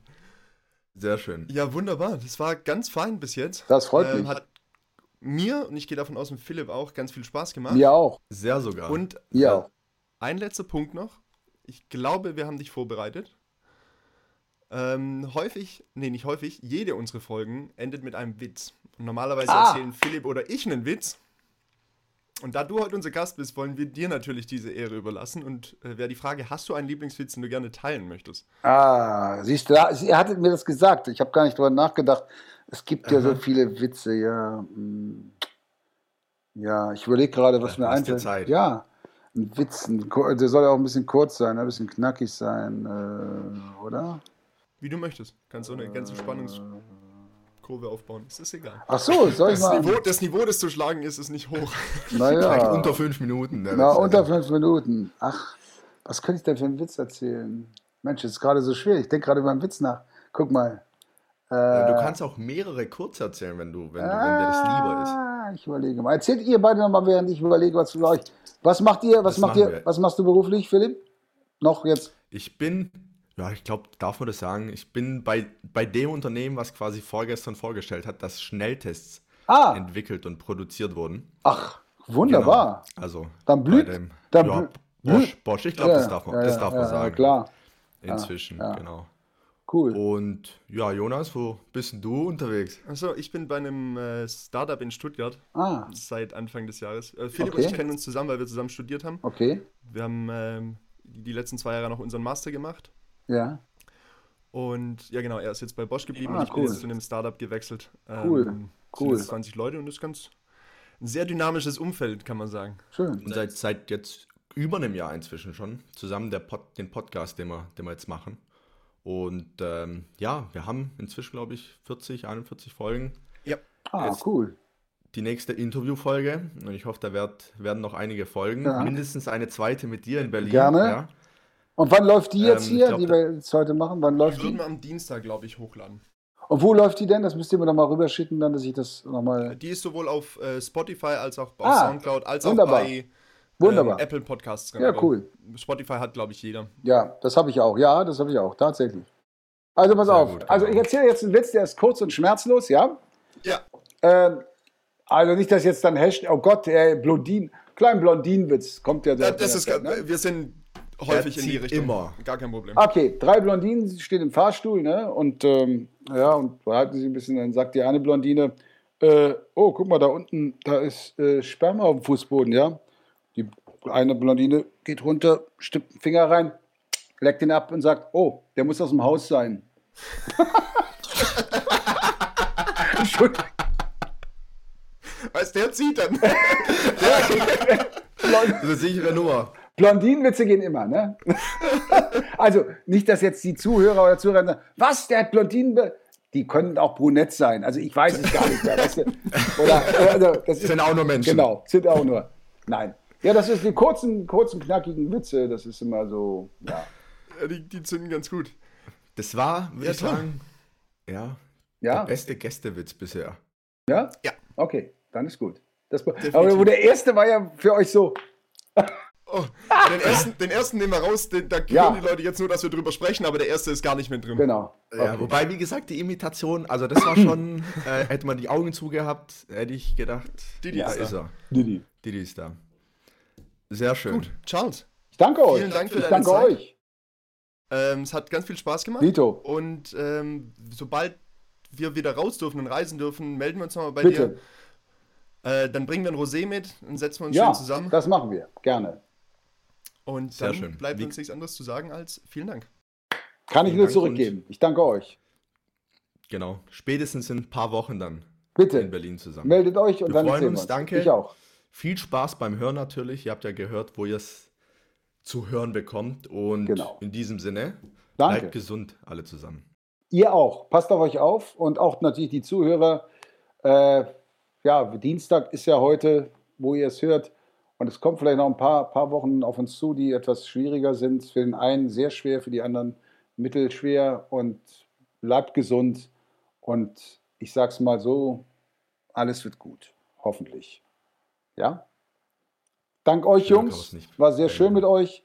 Und jetzt gehe ich nochmal raus. Die Sonne scheint und genieße den Tag. Natürlich in meinem Garten Quarantäne, wie alle. Ne? Und äh, ja, auf ganz bald. Danke euch. Auf ganz bald. Danke. Chao.